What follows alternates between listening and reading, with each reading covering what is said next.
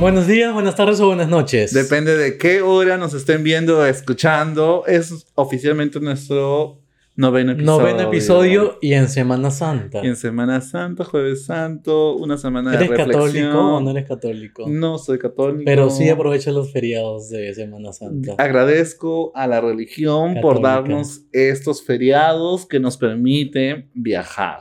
Viajar. Nos permiten Descansar. descansar del trabajo, disfrutar en familia y estar simplemente ahí, en la casa. Yo creo que O donde sí. sea, ¿no? Yo creo que sí. Es un feriado que todos, todos lo disfrutamos. Crea, crea, creamos. ¿Creyemos o no creyemos? Creamos o no creamos, Creamos o no en creamos Dios o en en, Dios. lo que esconde la, mística de la religión Sí. de esas fechas. Yo Pero- sí creo en Dios.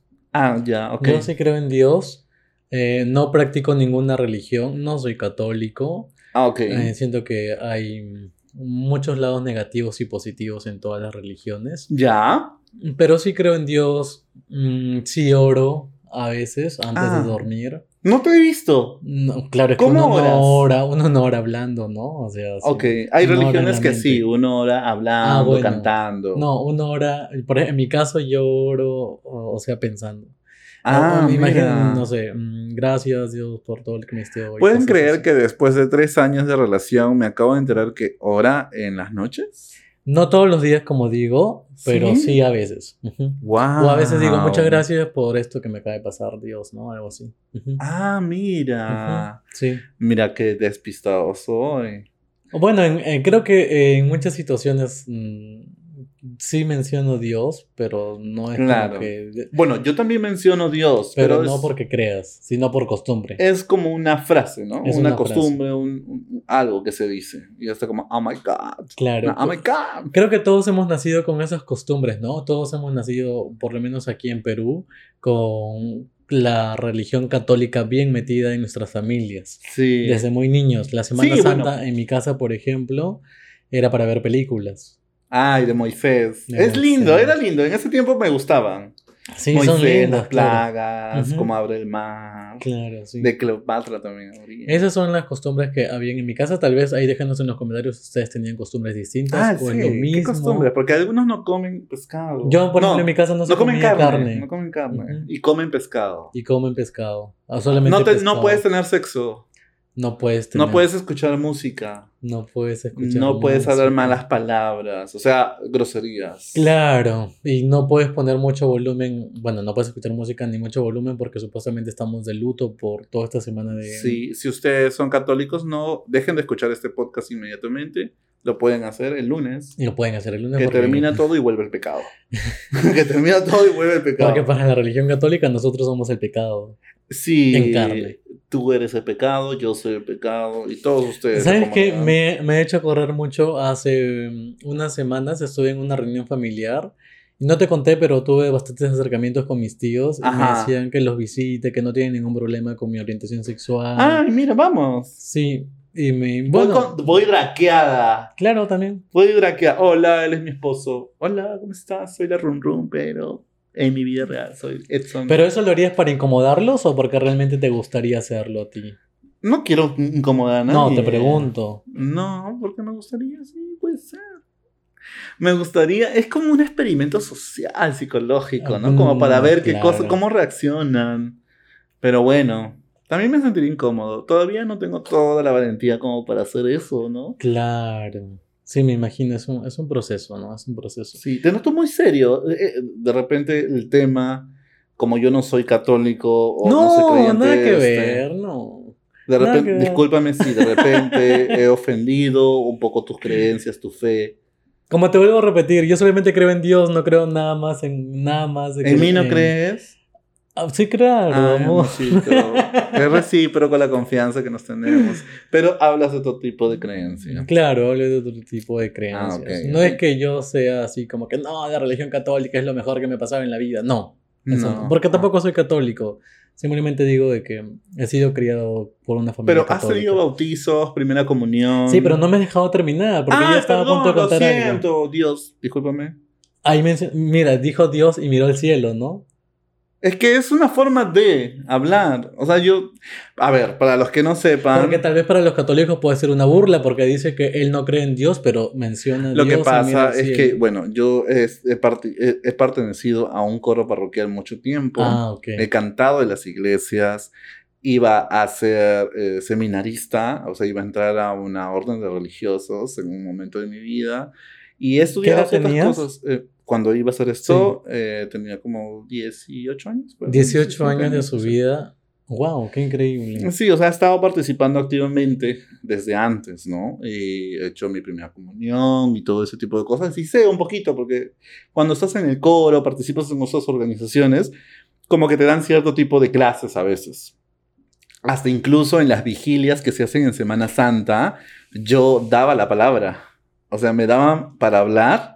Tenía 17 años, 16 Ujú. años, y me decían, ya habla tú, Edson, porque me dicen, tú hablas bien bonito. Como que predica, ¿sí? Mm, Puede decirse, una noche recuerdo que mi coro eh, este, iba, iba a acompañar la vigilia. Este, y eh, me- yo voy pues, ¿no? Ay, mira el coro, vigilia, qué genial, vamos así, a la hora del Señor. Entonces, este, llego y mi coro no va. O sea, llegan algunos cuantos, pero esos algunos cuantos solamente cantan porque son más tímidos y a mí me daba vergüenza porque mi coro tenía que dar algo. Claro. Y yo dije, ay, no, vamos a quedar mal. ¿Qué va a decir el padre después? Y entonces me paré y hablé sobre la Virgen María. Hablé, hablé, hablé así como que, ah, como que lo que tenemos la idea de la Virgen María, Claro, de lo que de sabemos, sus ¿no? virtudes, Sí, sí. el tema de Jesús y de, los valores de ser madre y que bla, bla, bla, bla, bla, bla. Entonces, De que quedó embarazada por el Espíritu Santo. Claro, pero yo me centré más por el tema de los valores de ser madre, ¿no? Es, que seas o no religioso, a veces uno valora bastante en su madre eso, ¿no? Entonces yo traté de comparar eso para que no entra tanto ahí al detalle religioso, porque no, no, no me sentía competente para decir Claro. eso. Y luego cuando termina, todas las madres, las viejitas, así que van a las vigilias generalmente, me aplaudieron. Ahí me sentí famosa. Entonces, este, salgo y ya había llegado todo mi coro y me dijo, oye, has hablado bonito. Es que yo creo que muy independiente de la religión que seas, EXO tiene muy bonita oratoria, se expresa muy bien, em, creo que sabe llegar a la gente, tiene palabras adecuadas, tiene facilidad de palabra, ¿no? Es- Eso es un, Soy florero, soy florero. un don tuyo. Con eso llegué a Alex. Bueno, entonces es debido a eso que acabas de mencionar, uy Dios, ¿no? Es Es como, que, es como que te quedan cositas, ¿no?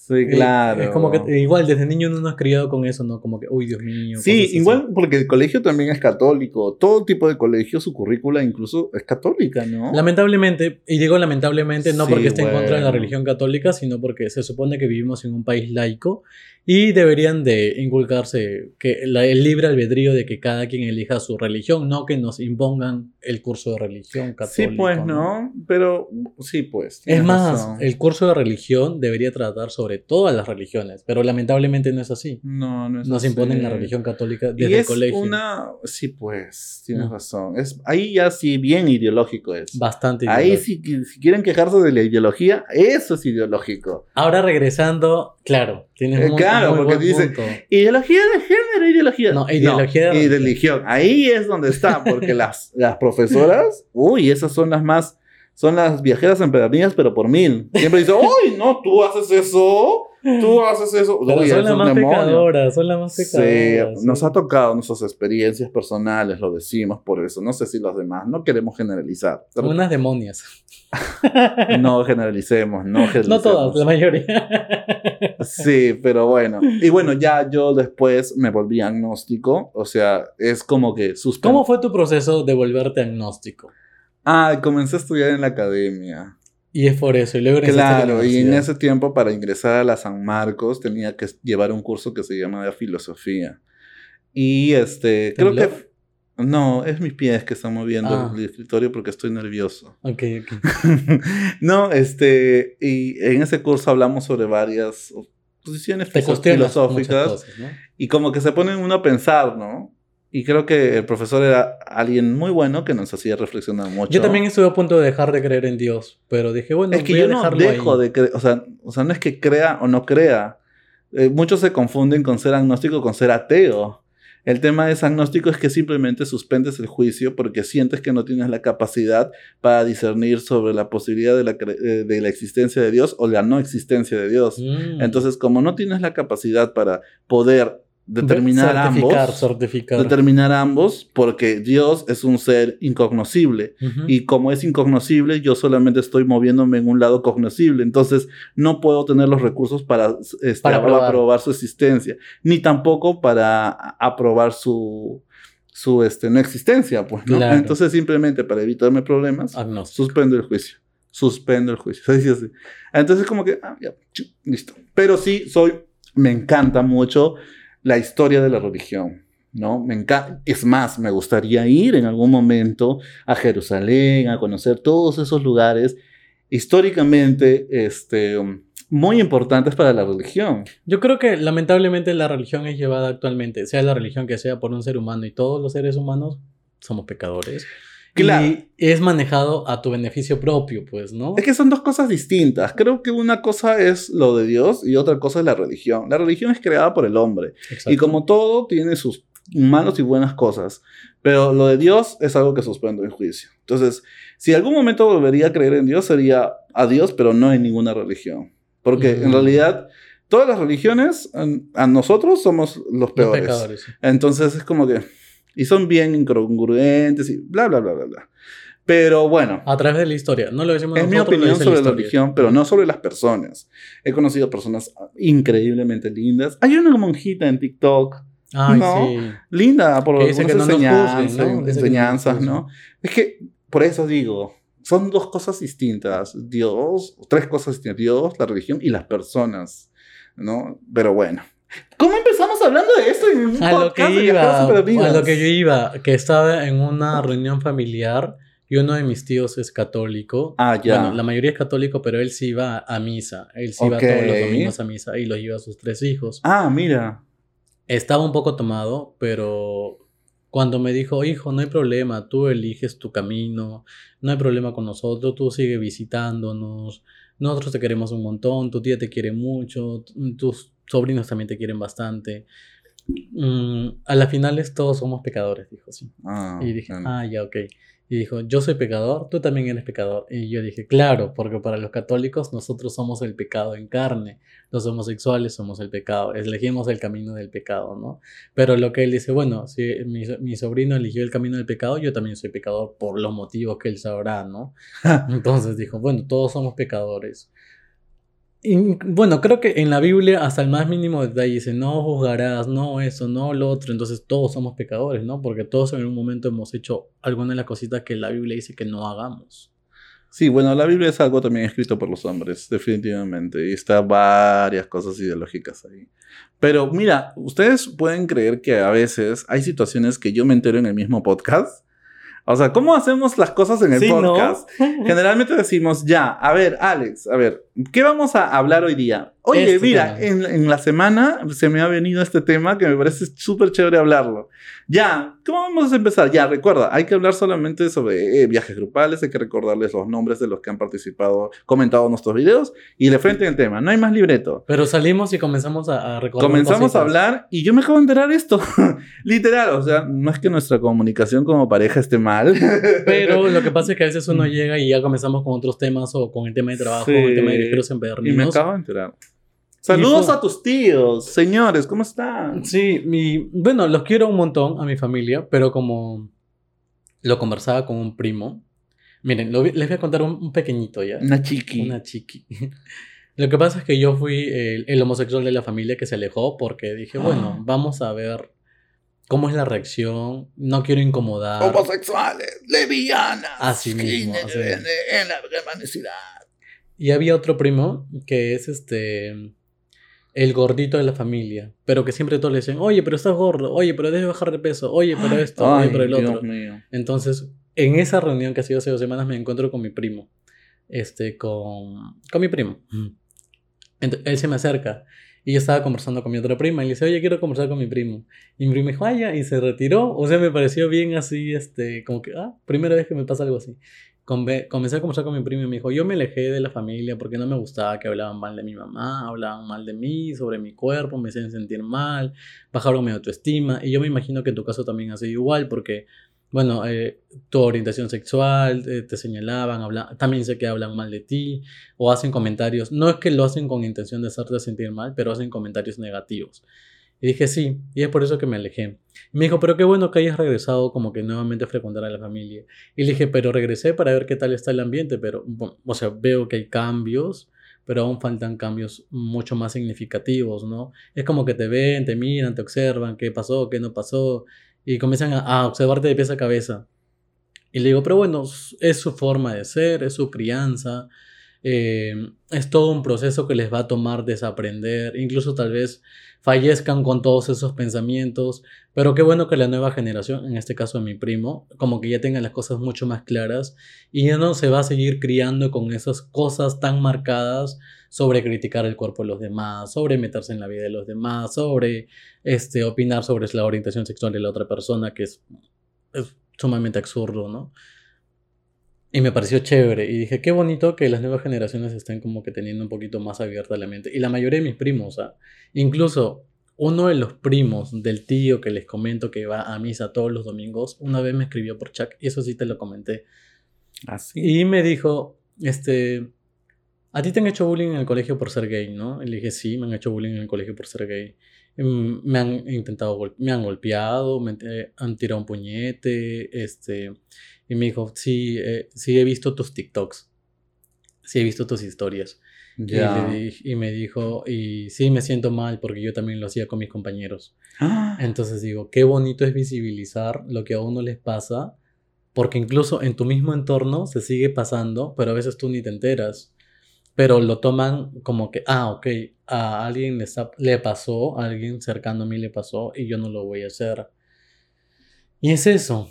Oye, pero me, me- me sorprende el tema del impacto que tuvo nuestros TikToks. Claro, y a veces uno dice, ah, lo voy a hacer para contar mi experiencia, pero gene o se representa en alguien que lo ha vivido o se representa en el acosador, ¿no? Y dice, uy, No, pero uh, qué valioso eso de que el pata que ha sido acosador, o tu primo que ha sido que acosador, tiene 14 años. Es que un- se, es se dé cuenta, ¿no? Y eso muchas cuenta. personas no tienen. Y creo que es una capacidad bien valiosa. Bien valioso. La capacidad se llama el de darse cuenta y los psicólogos le dicen la capacidad de insight. O sea, darse cuenta. Mm. Cuando en una sesión terapéutica el, el- la- el paciente, el cliente o la persona que está consultando tiene ese insight, o sea, ese, ese de darse cuenta, así como tú te diste cuenta el tema de, de tu, de- del tema de la empatía, Ujú. así como que ¡ah! Esa capacidad es muy valiosa porque ayuda a generar cambios. Es como que el paso para generar cambios. Claro. Qué bonito. Y aparte, a partir de un TikTok. A partir de un TikTok. Oye, no, no recordaba porque yo a veces tengo una memoria media rara. Frágil. No, bu- bueno, tengo una gran capacidad de retención, pero a ciertas cosas me olvido. No sé. Bueno, y así, así estamos en Semana Santa. O sea, una capacidad. ha sido una introducción increíblemente ¿Qué ha, sido lo que, qué ha sido lo que a ti más te ha marcado en Semana Santa? O sea, en recorro que tienes más de Semana Santa con tu familia. A mí, Sí, sí, tú. eh, de Semana Santa, mm, mi familia es muy diferente a la tuya. Porque mi familia es un poco más aislada. En el sentido de que siempre es. Los planes es con la familia. No es visitar al tío, al tía o invitar al tío o la tía. No es eso. Diferente al tuyo, que creo que se reunían con tíos, primos, tíos. así. No, no, no. En Entonces, Semana Santa no. Semana ¿no? Santa no, es cada uno en su casa. Ah, ya. Sí. Pero yo te veo distinto porque ustedes No, se sí, llaman. porque, o sea, nosotros, mi familia es como que sí, nos reunimos por cualquier motivo, el cumpleaños, el partido, el- la reunión, que sí, Ya. se graduó. Pero en Semana Santa casi siempre ha sido en mi casa. Ah. Y lo recorro así, con mi papá, mi mamá, mis dos hermanos, mi, mi hermano y yo. Y viendo películas de jueves a domingo, era eso, ver películas desde que amanece hasta que... Eso yo renegaba, porque en Semana Santa eh, a veces me, me quitaban mis dibujitos Sí, porque tenían que pasar las películas. claro. Pero creo que por ahí aga- agarré el gusto a la historia griega y egipcia, Mm. porque mm, veía eso y decía, wow, qué arquitectura, qué organización. Entonces era, por ahí comencé a que a ese gustito a aprender un poco de historia griega e egipcia también. Porque era como que, ay, no, qué chévere. Y no me ves a veces, incluso en la cama. En la cama, antes de dormir, veo un video de YouTube sobre costumbres de Egipto antes de para la limpieza. Entonces es como que me da curiosidad.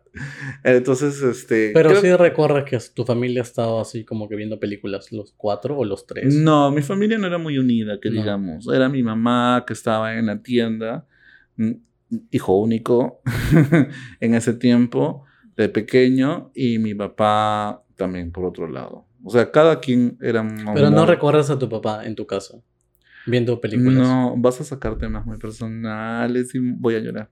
Mm, te pregunto. No, no recuerdo a mi papá que hayamos tenido alguna experiencia de festejo, tanto en festividades como...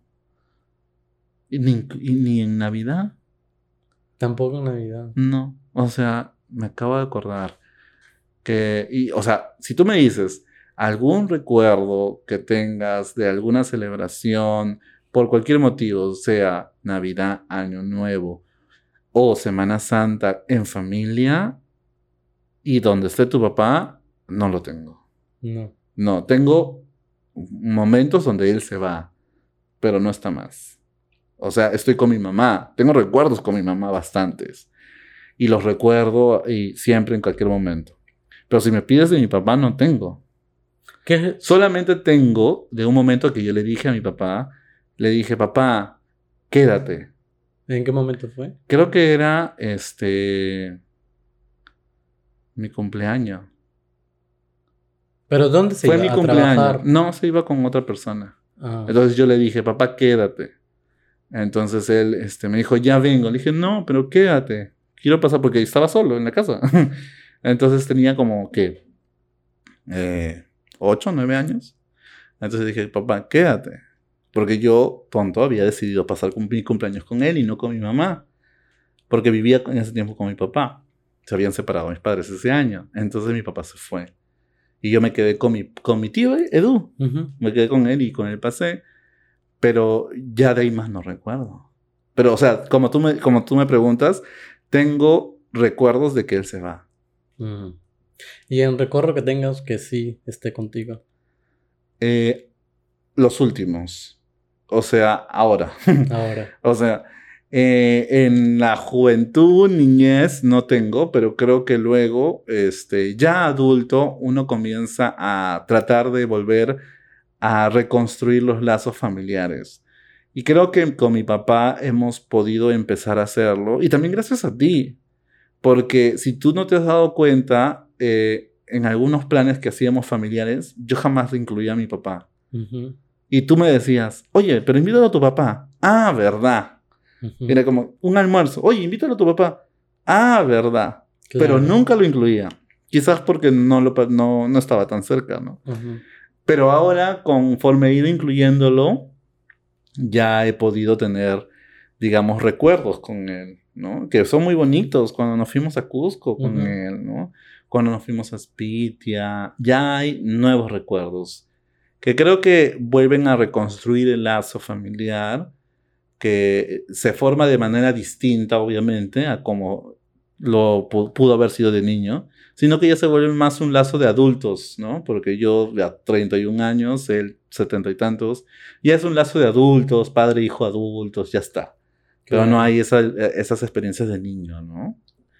¿Pero ha habido alguna conversación con tu papá sobre este tema?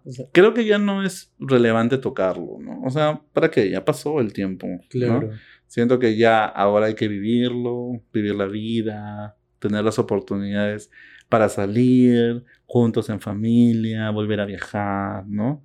Y creo que este, pensar en el aquí y el ahora es importante que, a, que pensar en el pasado, ¿no? Porque siento que pensar en el pasado, en lo que pudo haber sido o en lo que no pasó, como que te vuelve más deprimido, te vuelve más ansioso, te vuelve como que rencoroso, sientes un poco de, de tristeza, tienes algo no resuelto. ¿Tú sientes que la falta de imagen de tu papá eh, contribuyó a que, no sé, tengas algún problema en tu crecimiento?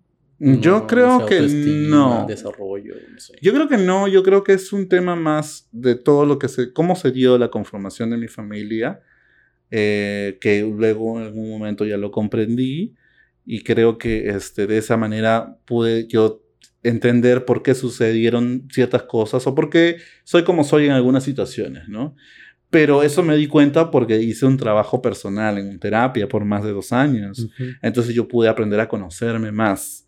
Y creo que la terapia ayuda mucho a conocerte, a saber qué pasó, a saber cómo sanar, ¿no? Cómo reparar, cómo este, ver las cosas. Porque antes de repente podía ver el pasado y de repente decía, ay, no me pasó esto, ay, mi papá nunca estuvo, ay, ¿por qué mi papá se alejó? Oh, oh mi papá hizo esto, ¿por qué mi familia no fue así? Entonces, vivo con eso y creo que eso no es sano. Entonces, por eso decidí ir a terapia y de repente pude sanar eso. Y ahora es como que vivo el aquí y el ahora. Dije, ah, ya, si hay un viaje hay que invitarlo, hay que hacer esto, hay que hacer el otro. Entonces, ya es pensar más tranquilo y yo a mí me deja más tranquilo. Y es este, de repente ver las cosas de diferente manera.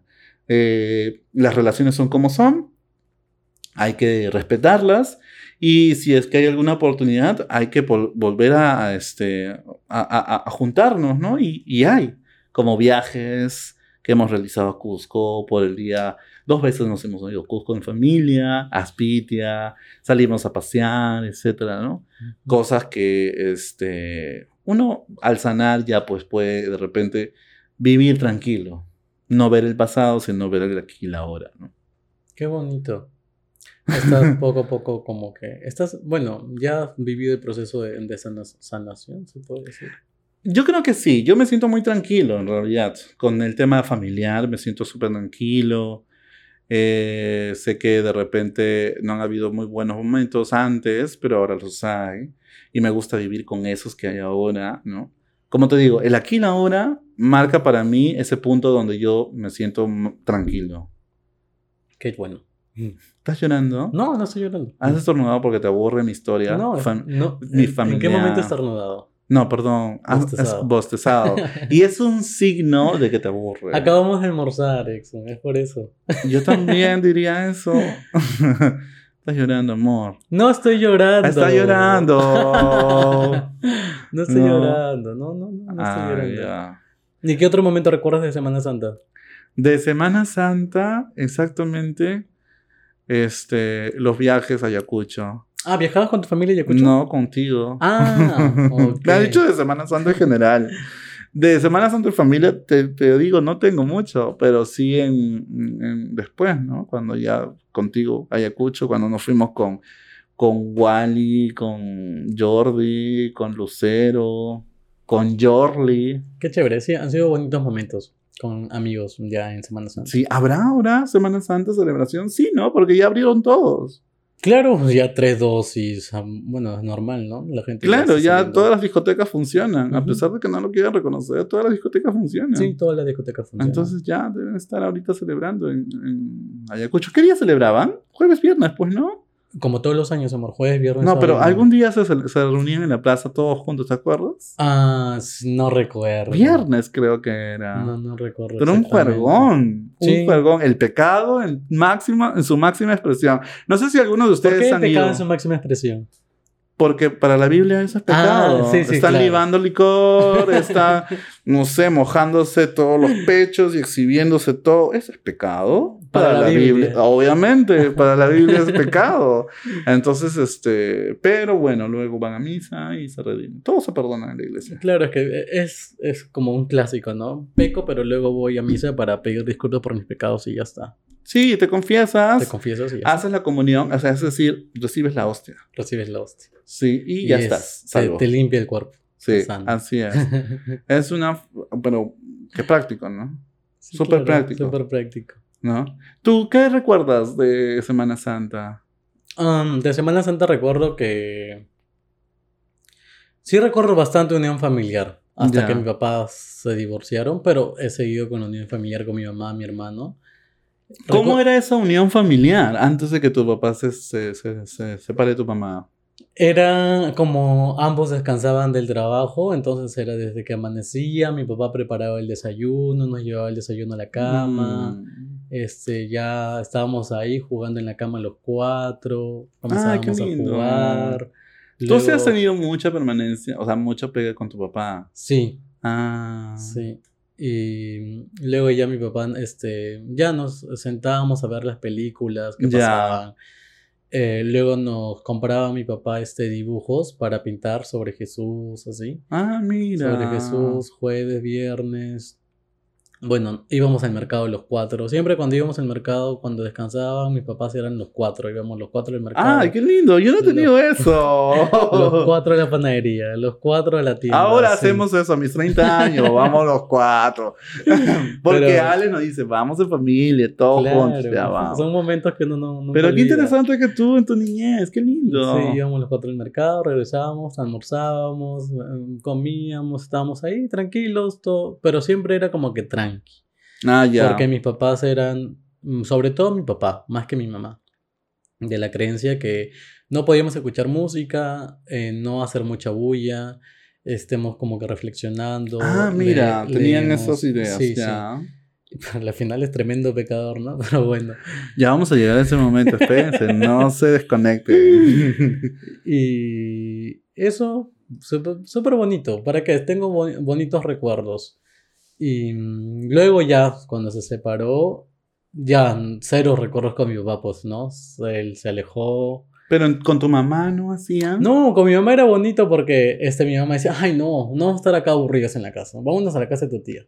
Ah, ya. No, nos íbamos a la casa de mi tía o a la casa de otra tía que nos invitaban, así, ¿no? Pero también creo que era por, por lo mismo que como ya no, como estábamos por el proceso de separación, imagino que mi mamá para que nosotros no nos sintamos solos o verla a ella que también estaba mal, Ajá. eh, nos llevaba a pasear. Nos íbamos a los juegos mecánicos, nos íbamos a, no sé, a un parque. Claro. Ella trataba de mantenernos distraídos todo el día de- a partir de la separación de mis papás. Y ya después de eso no tengo recuerdos con mi papá. En unión, así, no tengo. Um, no, en Navidades tampoco, porque incluso me acuerdo que a mi papá le pedíamos que pase Navidades con nosotros, pero no, ya no quería. O no le permitían, o no podía, o no sé. Luego tengo otro recuerdo familiar, pero, pero ya fue luego, que fue cuando mi hermano cumplió 18 años. Ya. Entonces viajamos, ¿no? A, a Huaraz, los cuatro. Ah, mira. A celebrar. Otra vez juntos. Sí, otra vez juntos después de muchos años a celebrar el- los 18 años de mi hermano, pero nos prohibió subir fotos, pues. Ay, no. Sí, nos dijo que no podíamos subir fotos porque su otra pareja le iba a ver. ¡Ah! Otra tóxica. Tienes que escuchar nuestro cuarto episodio de los tóxicos. Sí, la verdad que mi papá se metió con una mujer muy problemática, con una mujer que, sabiendo que tenía familia y tenía hijos, le rompió ese lazo, le dijo que ya no puede ir a vernos, que ya no, que, que si ya está con ella, que va a ver a, su- que va a ver a mi mamá, que, que cualquier cosa puede pasar. Y claro, como ella robó el marido, me imagino que tiene hasta ahora ese miedo de que en algún momento mi papá se va a ir, ¿no? Es que ese es el problema, creo yo. Eh, o sea, yo creo que es lo más normal y muchos de ustedes de repente que nos escuchan y nos ven tienen padres separados también. Yo creo que la mayoría. Pero este, el problema creo que radica en cómo se lleva la separación. Sí. Porque muchas veces se separan porque son dos personas que se han amado, pero siguen teniendo el lazo de padres y no saben de repente, y debe ser bien difícil saber mantener distancia entre ambos aspectos o entre ambos roles, tu rol de esposo a tu rol de padre. Porque como rol de padre tienes que seguir compartiendo Momentos con tus momentos hijos. con tu con la madre de los hijos que También. tienen en común. Y si han terminado mal como esposos, imagínate el esfuerzo sobremanera que tienen que hacer para mantener la relación como padres. Claro. Todo va a ser bien fingis, ¿no? Va a ser como que, uy, no, por mis hijos tengo que soportar a este idiota. Pero es como que se nota también. Y, en, Claro. y en nuestros casos, de repente, ha pasado eso, ¿no? Que nuestros padres no han sabido sobrellevar, porque cuando se- ni bien se separaron nuestros padres, en mi caso, al inicio uno no se podía ver al otro. Y yo me daba cuenta, ocho Claro. años nos damos cuenta de todo. Y eso también afecta. Afecta bastante. Porque ya no ves esa unión que de repente antes veías, porque los veías a los tres. Claro, y uno crece con la idea de que siempre tus padres van a estar juntos, ¿no? Sí. También te inculcan eso en el colegio, la Sí, familia, los claro. papás, los hijos. ¿no? Que la, que la familia es tu papá, tu mamá y tus hijos. Sí. Otras, otra conformación familiar no, es existe. Qué estúpido el colegio. El colegio hace mucho daño, Sí, hace ¿no? mucho Mucho, daño daño. en ciertos aspectos. aspectos hace mucho daño. Pero bueno, entonces uno cree con esa idea, igual también ya no ve a los papás y ven que hay peleas o no se da cuenta, ¿no? Entonces eh, uno crece con eso. Tú, tú, por ejemplo, ya no veías a tu papá. No, yo no lo veía y sí me chocó bastante, más por mi hermano, porque mi hermano tenía cinco años y yo tenía nueve. yo- Mi hermano tenía cuatro y yo tenía nueve años. Entonces, yo sentía que yo asumía toda la responsabilidad de, de yo no llorar o yo no sentir o de yo asumir que estaba bien y aparentar que estaba bien con toda mi familia, porque mi hermano sí la pasaba mal, porque él era muy pequeñito y le reclamaba a mi mamá de que mi mamá lo había botado de la casa. Mm. Entonces mi hermano sí la pasó bastante mal y fue un proceso bastante difícil. Yo solamente me acuerdo que lloraba por mi papá una vez, públicamente con mi familia, que fue este, cuando pasamos una Navidad, la primera Navidad. Creo que, creo que las primeras Navidades siempre chocan, ¿no? Porque fue como que habíamos ido a la casa de, de mi tía y mi papá me llamó por teléfono y para desearme la feliz Navidad y era la primera Navidad sin mi papá. Y yo me puse a llorar bastante. Pero luego de eso, eh, es como que solito, mira cómo es a los nueve años, lo entendía y decía, estoy haciendo sentir mal a mi mamá. Y era como que ya no llores, ya no llores, y me tranquilicé. Y mi mamá estaba fuerte, porque mi mamá siempre ha sido como que de la idea de que tengo que estar fuerte por mis hijos, ¿no? Ella nunca se mostró débil. Y dejé de llorar, mi mamá me abrazó y me dijo, ya no te preocupes, tu papá no puede estar acá contigo, ya está saliendo con otra persona, está haciendo su vida, tienes que entenderlo, eh, él es una persona adulta, tú cuando crezcas vas a entender mejor las cosas. Y pasó ese momento y creo que yo desde ese momento asumí que ya ninguna Navidad o ni- ninguna fecha importante le iba a pasar con mi papá. Y, y a partir de ese momento como que le agarré cólera a mi papá. Porque me dio cólera que haya abandonado a mi mamá, que era es la persona más importante para mí. Y que nos haya dejado así, porque sí, a mi hermano y a mí, ¿no? Y luego digo, pucha, pero bueno, no se lleva bien con mi mamá. Pero ahí está eso que tú dices. Está bien, tú dejas de amar a la persona que está a tu lado, o dejas de querer, o ya no te llevas bien, pero están dos seres que tú has procreado y esos seres no tienen la culpa de los problemas que tú tienes como adulto con la persona que, que decidiste compartir tu vida, ¿no? Entonces hay que ser lo suficientemente maduro para separar las cosas y si te separas y ves a tus hijos de 9 y de 5 años, de un momento a otro no vas a dejar de pasar las fechas importantes con ellos, por lo menos las fechas importantes, ¿no? Y, ah, y yo a, a raíz de ese momento dije, no, mi papá es inmaduro, mi papá es esto, mi papá es lo otro, porque si es que realmente nos quisiera, puede que ya esté con otra persona, pero estaría en este momento importante con nosotros. Y fue así. Los cumpleaños, iba a vernos, fue dos, tres años, pero han habido muchos problemas, muchos problemas en mi familia, porque mi papá primero le sacó la vuelta a mi mamá. Entonces, eh, mis papás, los dos son profesores. Y mi papá le sacó la vuelta a mi mamá con otra profesora. Esta profesora eh, sabía que mi papá tenía una familia formada con dos hijos. Y eh, pasó el incidente y mi mamá dijo, ya, bueno, ya, ya, este, no me quieres, no me, no me amas. Te dije desde un momento, si en un momento no sentías lo mismo, nos separamos y ya por las buenas. Pero no. Se fueron, no nos, no nos pasaba alimentos, o sea, mm, literalmente mi mamá en ese momento la pasó muy mal conmigo, porque conmigo y con mi hermano, porque mi mamá estaba pasando una situación familiar difícil también, porque mi tío est- estaba en el proceso ya de fallecer de cáncer, entonces estaban súper endeudados con todo ese tema. El, el tema del cáncer, como ustedes saben, hasta el momento sigue siendo caro, imagínense si hace 15, 20 años, ¿no? Y mi mamá estaba endeudada estaba endeudada con los bancos, endeudada con las tiendas, endeudada con todo, porque estaba ayudando a su hermano para que se salve. Lamentablemente mi tío no se salvó y en ese momento sale la separación. Y han habido días que yo recuerdo perfecto que mi mamá decía, no, ustedes coman. Y ella no comía. O ustedes esto, pero ella no recibía. O se la pasaba sin comer por darnos a nosotros. Y es donde yo digo, ¿cómo puede ser una persona tan mierda de alejarse de su familia y dejar de, de con, por lo menos con lo primordial, ¿no? Que son sus alimentos. Pero han habido buenas personas que siempre nos han apoyado nuestros familiares, familiares por parte de mi papá, por parte de mi mamá que han estado ahí. Luego llegó la conciliación de alimentos, menos mal que mi papá aceptó la conciliación de alimentos y ya a partir de ese momento era como que ya cada uno por su lado porque simplemente le descontaban de planillas y el, la pensión llegaba directamente a mi mamá. Mm. Pero bueno, una pensión de 200 soles por cada hijo. O sea, 200 soles que te alcanza. A mí también me daban 200 soles por cada hijo. a mí me daban 200, a mi hermano 200 y a mi mamá le daban 100 soles por ser casada. ¿En serio? A mi mamá no le dieron. Mm, tal vez la ¿Puedo pedir retroactivo? sí se puede, sí se puede. y ah, ya, eso fue. Bueno, imagínense ustedes que nos están escuchando o viendo 200 soles para claro, mantener a un Uno desde que se levanta hasta el desayuno, el almuerzo, que el colegio, que te piden útiles escolares, que te piden...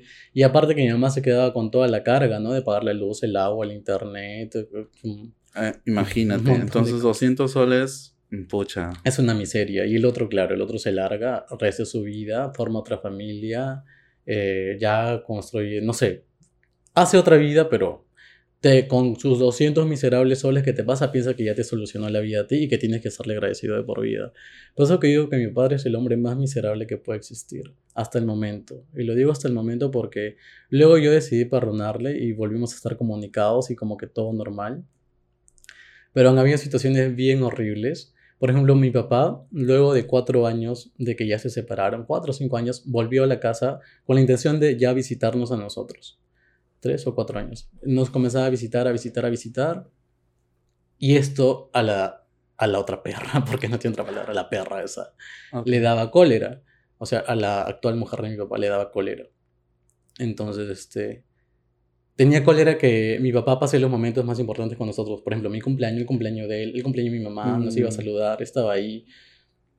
O por ejemplo, este, no sé, cualquier situación que había, mi papá estaba ahí con nosotros, porque creo que se dio cuenta y se arrepintió de toda la situación que había vivido, que nos había hecho vivir a nosotros. Y fue un, un, cumpleaños de mi papá que estuvo con nosotros y toca el, justo ese día era el, el, las votaciones de profesores. Entonces, mi papá estaba en mi casa, y mi papá se va a las votaciones, mi mamá se va a las votaciones también, pero con sus amigas. Y en las votaciones se encuentra mi mamá con esta chica, con la, con la señora. Entonces, la señora le buscó la pelea a mi mamá para decirle que por qué está aceptando a mi papá que vaya a mi casa. pero está, es mi casa, están sus hijos, ¿no? Tiene que vernos, tiene que saludarnos. Y esta señora la aventó a la pista a mi mamá. Y a mi mamá estuvieron a punto de apuntarle los dedos del pie. Entonces... ¿Le empuja a la sí, a mi mamá. Entonces mi mamá estuvo a punto de perder los dedos del pie. Y todo eso a mí me, mm, hasta el momento me genera mucha cólera. ¿Y no la denunciaron? Yo tenía en ese tiempo 14 años, entonces yo poco o nada sabía. Claro. Mi mamá eh, en ese momento... Estaba mal, pues. Estaba en el hospital, estaba en UCI. Lo importante era que mi mamá pueda recuperarse, ¿no? Sí. Y tan miserable es mi papá que mi mamá el único seguro en ese momento que tenía era, por ser casada, porque mi mamá estaba trabajando en un colegio particular y mi papá le quitó el seguro. O sea, le dijo, no, yo ya no estoy casado con ella, ni siquiera convivientes somos. Y mi mamá tuvo que asumir todos los gastos de la operación. ¡Wow! Esa es una muy mala persona. Eso es ser una persona miserable. A pesar de eso, ¿cómo es? por, por, por esta iniciativa de mi mamá hace unos, hace un año, dos años cuando ya estaba contigo, me avisan que mi papá estaba mal en el hospital, que estaba a punto de morirse, que le iban a operar, toda una vaina. Mi tía me llama, tu papá está mal, él ha podido hacer mal contigo, pero es tu padre al fin y al cabo. Bueno, ¿Qué tía te llamó? ¿A la que vamos a ir a su casa? sí. Ay, no, gracias. Yo no voy a ir a su casa. Adiós, señora. Adiós. Hipócrita. Y, y le digo, ok, y le digo, no, es que yo no quiero ir. Y mi mamá me dice, hijo, anda, es tu papá. Ya. es tu papá, anda, tal vez quiere conversar con ustedes, escúchalo. Y fui pues al hospital. Y esta señora, esta perra, como le digo, no, este, no, no nos quería dejar pasar a ver a mi papá, a mi hermano y a mí. O sea, nos dijo, ustedes nunca se han hecho cargo de su papá y ahora quieren venir acá a ver a su papá. La verdad que a mí me da ganas de mandar a la mierda a todos, porque dije, yo he venido por obligación prácticamente. Y si es que yo nunca me acerco a mi papá, es principalmente por su culpa de ella, ¿no? Porque ella fue la que nos alejó. Y a raíz de todas las situaciones que ella generaba en mi familia, es que yo ya decidí como que no, mi papá no, por más que sea mi padre, yo no quiero tener contacto, con mi- contacto Claro. con mi papá. Y ya, a la final mi papá sigue vivo, lamentablemente. No puedes decir eso. Ya. Y ya pues, este, toda una situación en esa, es- en, esa, en esa fecha. Y mi papá sigue vivo. Y luego, ¿cómo es, no? Y yo le, le mando los letreros que hicimos de visibilidad con nuestras mamás. Porque nuestras mamás siempre han estado ahí para nosotros, No, nos apoyan. debemos dedicar un episodio especial para nuestras madres. Ellos están ahí como que se, se cargan con todo, están ahí luchando con nosotros, nos apoyan en la visibilidad. Y yo le mando a mi papá los, los paneles publicitarios que habíamos hecho de la campaña del matrimonio igualitario, matrimonio civil igualitario. Y me dice, no, eh, me mande este, versículos de la Biblia. Entonces, Debiste mandarle versículos de la familia. Ay, ¿por qué no soy yo? yo ¿Por le mandé. Sí, ¿y qué Yo te le dijo? dije, en la Biblia también está que es pecado abandonar a tus hijos. que ¿Y qué te pecado- dijo? Me dijo, ya más adelante lo entenderás. Ay, esos desgraciados. Esos desgraciados. Tenemos un amigo así.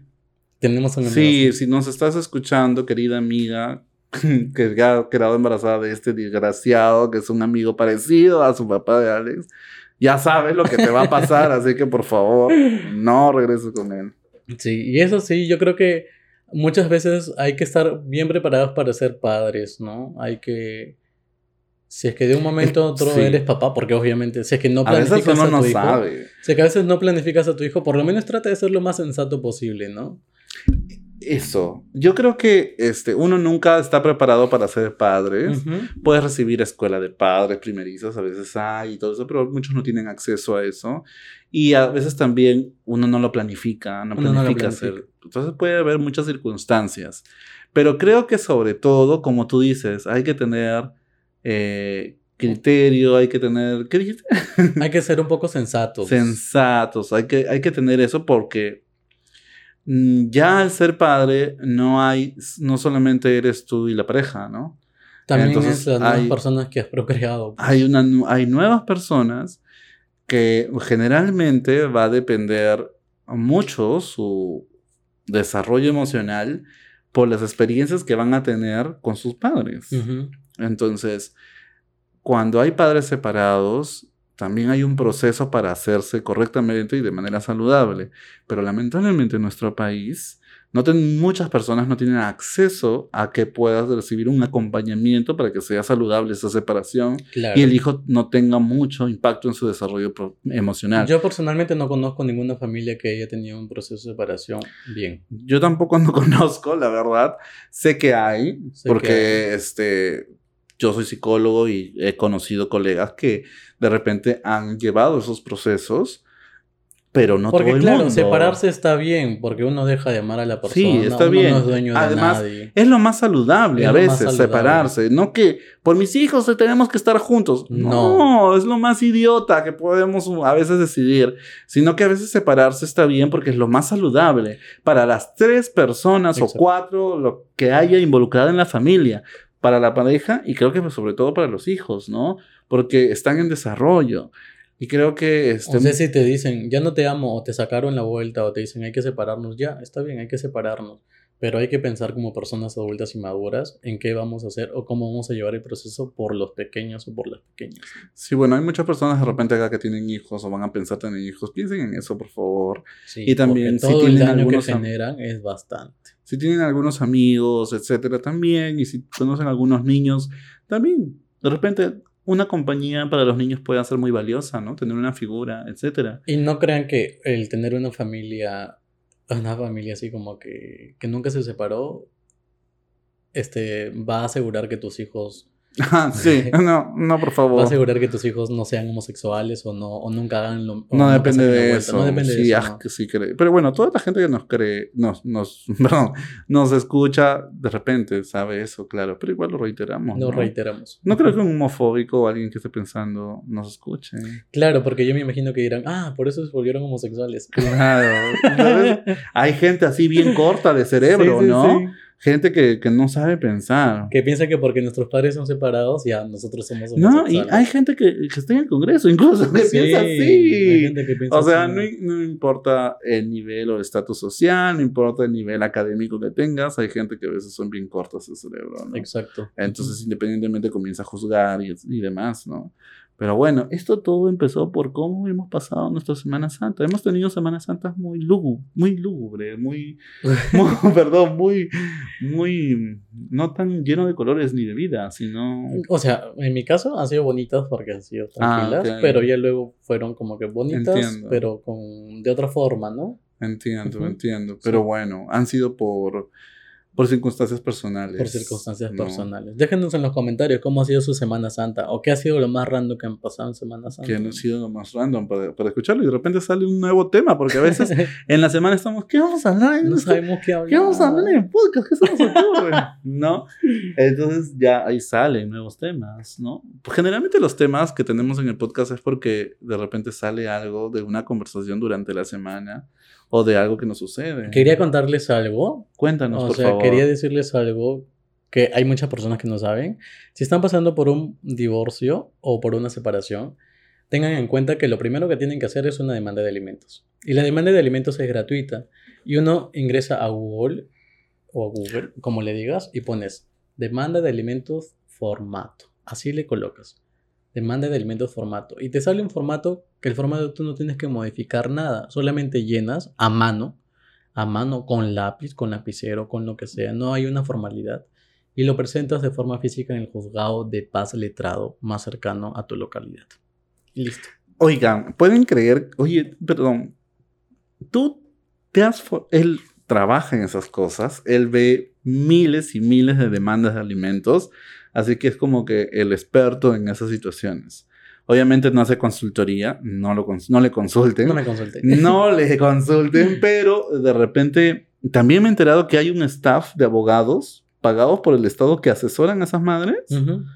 Pero cuéntalo, por favor, por acá hay muchas mujeres embarazadas que quieren demandar a sus esposos. No, es que no necesitas de un abogado. Así es. No necesitas de Para la demanda de alimentos no necesito un abogado. No necesitas firma de abogado y no vas a gastar ni un sol, salvo tu pasaje desde tu casa hasta el juzgado. Ah. Porque el Estado no te pide aranceles ni tasas judiciales, nada. O No sea, es- nada. ahí, hay, ahí hay algo especial, ¿no? Para el tema de alimentos. solamente por el tema de alimentos, porque se supone que está por encima de todos los derechos del niño, ¿no? Y están siendo Ah, afectados. O sea, yo como, a ver, imaginemos que yo soy madre, Imagínate que tú eres quiero madre. denunciar a alguien por demanda de alimentos. Denunciar no, demandar. Demandar. Demandar. Entonces voy a Google, descargo demanda de alimentos, documento, no Demanda formato. de alimentos, formato. Descargo, lo imprimo y lo lleno. Y lo llenas. Y solamente lo llevo al paz Lo letrado. firmas, lo ah, lo firmas firmo. y- No necesito ni un abogado, nada. No. Ok. Lo llevo al paz letrado. Y ¿Qué hago en mesa de partes. Ya voy a mesa de Dices, partes. ¿Dónde es mesa de partes? Quiero Ajá. presentar mi demanda de alimentos. Ya. En mesa de partes. Ah, tienes que sacarle una copia. Ah, le saco una Le copia. sacas una copia y le entregas el original en el que tú has llenado con lapicero o lápiz. Ajá. Y ellos te tienen que sellar con la fecha de ese día, Ya. te lo entregan y tú con ese cargo Ajá. te va a servir para que le des seguimiento a tu proceso. Ya. Luego, ¿qué hago yo? Luego, ¿qué haces? Te van a notificar porque tú vas a colocar ahí tu domicilio. Ah, me van a como que avisar. ¿Qué cosa me van a te avisar? van a avisar de que tu demanda ya está admitida Ya. o ha sido inadmisible Ya. Inadmisible significa que has tenido un error en colocar, ¿no? Alguna dirección, no has colocado bien los datos del menor, Ah, ya. Y tengo que así. volver a llenarlo. tienes que volver a Ah, llenarlos. ya, ya, ya. Subsanas ese error, lo presentas, los perros están ladrando, los perros. Sí. lo presentas y te van a volver a notificar de que ya se admitió tu demanda. Todos los perros están ladrando. Son los padres que no se han sido demandados. Son todos esos perros.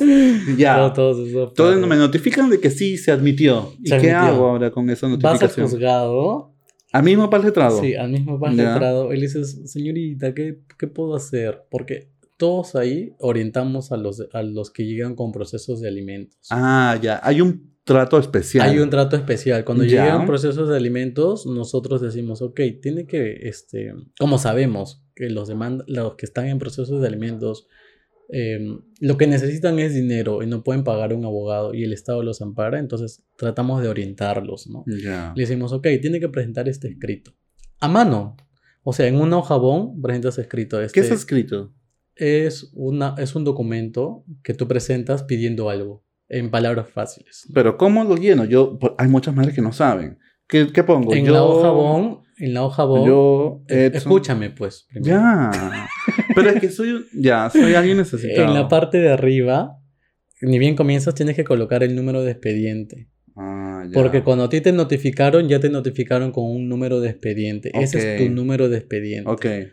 te- llenas el número de expediente y pones juez del primer juzgado o segundo juzgado o tercer juzgado, lo que llegue en el primer documento que te han notificado. Ah, ya. Y abajo pones en Exxon Huerta, identificado con DNI, solicito eh, rebeldía del demandado. ¿Rebeldía? Rebeldía si es que el demandado no ha contestado nada, o sea, se hace loco. Si es que el demandado se hace loco, no, no quiero saber nada de él, no es mi hijo, etc, etc, solicitas rebeldía. Porque él no, no, no se presentó al juzgado, no ha hecho nada. Quiero que se le declare rebelde, porque ya se le notificó válidamente y no ha contestado la demanda. Entonces el juzgado va a notificarle nuevamente a él que se le está pidiendo la rebeldía. Si es que no contesta, ya viene la audiencia. Y la audiencia, el, el magistrado te va a citar, te va a notificar a tu casa, te va a decir tal día, tal hora, tiene que personarse. En este caso de pandemia muchas veces ha sido vir- virtual. Te apersonas y ahí determina el juez, ¿no? Eh, si es que sabes que tu esposo o el padre de tu hijo trabaja en tal sitio, eh, en la demanda tienes que decir dónde trabaja y todo. Entonces, si sabes Mm. cuánto sueldo tiene, también tienes que poner ahí todo. Todo tienes que poner. Mm. Entonces, de acuerdo a eso, la juez va a decir, gana mil soles, ya, tanto dinero es por cada hijo que usted tiene, ¿no? Si usted es casada, ya le corresponde tanto a usted. Usted no puede valerse por sí misma, entonces él tiene que asumir todos los gastos de los menores. edad. Y en realidad es muy fácil, solo que es cuestión de preguntar en el mismo juzgado. Ellos te van a ir orientando poco a poco, poco a poco, qué, qué proceso seguir, dónde tienes que hacer, dónde tienes que presentar, y todo es en el mismo, todo es en el mismo sitio. Mm, Ujú. No sabía. Es muy fácil. Solamente que a veces pensamos o creemos de que en el aspecto de alimentos vamos a gastar mucho, pero no es así. Es No se gasta prácticamente nada, solamente No. los pasajes. solamente los pasajes, nada más. Wow. Sí. Hay mucho amparo a las personas que solicitan alimentos. Claro, porque está sobre todo, como vuelvo a repetir, los derechos del niño y el adolescente. ¿Y ha pasado que también hombres solicitan demandas de Sí, alimentos? claro. Sí. Sí, sí. Pocos, porque su mismo machismo no los deja y dicen, no, yo no voy a demandar a la mamá. ¿no? Yo puedo solo, Yo puedo yo soy un hombre que sustenta todo. O simplemente no quieren y ellos tienen la solvencia para mantener a sus hijos. Pero sí han habido hombres que demandan a las mamás. Mm. Pocos de repente. Pocos, ¿no? pero sí.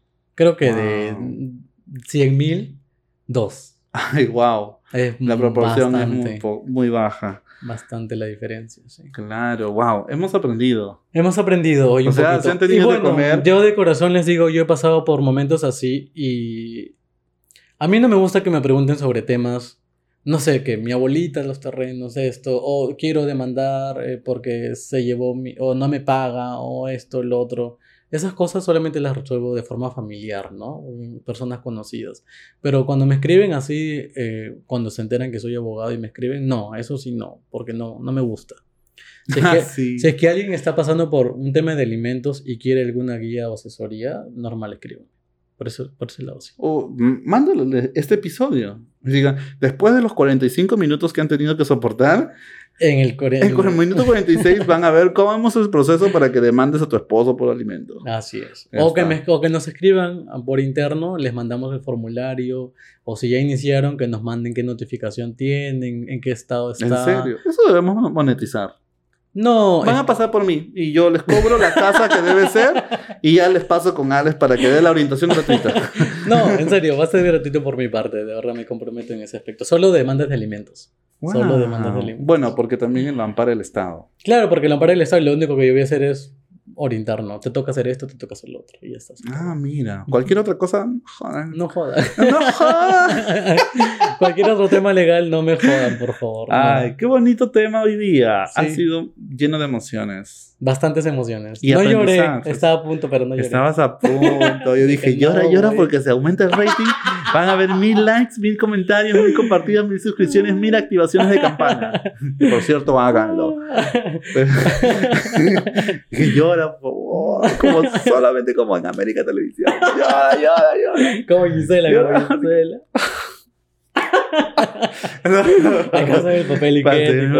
La- Chamáquina, no lo esperaba. Bueno. Pero bueno, ya. Se acabó. Se acabó. Muchas gracias por número- escuchar. Nueve. ¿Nueve? Nueve, Ah, nueve, ya, nueve, nueve, nueve, sí, nueve, sí. está Sigan avanzando. disfrutando su Semana Santa. Gracias. No cometan pecados, chicas. Sí, no cometan picados. No las crucifiquen, por favor. Desinstalen el Grindr, el Tinder, hagan Facebook parejas, tampoco no lo usen. Nada, nada de Tinder. nada. Reflexiones. Nada de estar en cuatro, por favor. Por esos Nada- cuatro días. Pueden estar arrodilladas rezando, pero arrodilladas o haciendo otra cosa, no, no lo hagan, por favor. Cuídense mucho. Y chao, nos vemos. Ah, espérate. ¿Qué pasó? Que se tienen que unir a los viajes grupales. ¡Es cierto! Casi me atoro. Es cierto. Unas en los viajes grupales. Puno, Tarapoto. Puno, Tarapoto. En dos semanas. ¿Qué pasó? ¿Vas a llorar? Llora, llora, llora, llora, llora, por favor. Estoy con Tienes que- calor. Tienes que llorar. En dos semanas En nos vamos a. Con el primer grupo. Ese grupo ya está lleno. Sí, está full. Llenamos todo un lodge. Qué, Todo un qué- lodge. un éxito. Gracias. Gracias por, por Muchas gracias por todo su apoyo. Por su apoyo. Y sigan uniéndose al de Puno. Queda Que en hermoso. Puno y eh, de Tarapoto El también. de Tarapoto. Ya hay varios que han pagado el de Tarapoto también. Así es. En Puno también ya tenemos un grupo. Sí, ya está un poquito más lleno que el de Tarapoto, porque obviamente Tarapoto es en septiembre todavía. Pero siempre les recordamos que lo reserven con sí, anticipación escríbanos. por el vuelo. El mientras, vuelo. el- mientras más anticipación compres el vuelo, más barato te va a salir. Mujer sabia, mujer reserva antes su viaje grupal. Ya sabes. Ahora sí nos despedimos. Chao. Cuídense mucho. cuídense. Chao.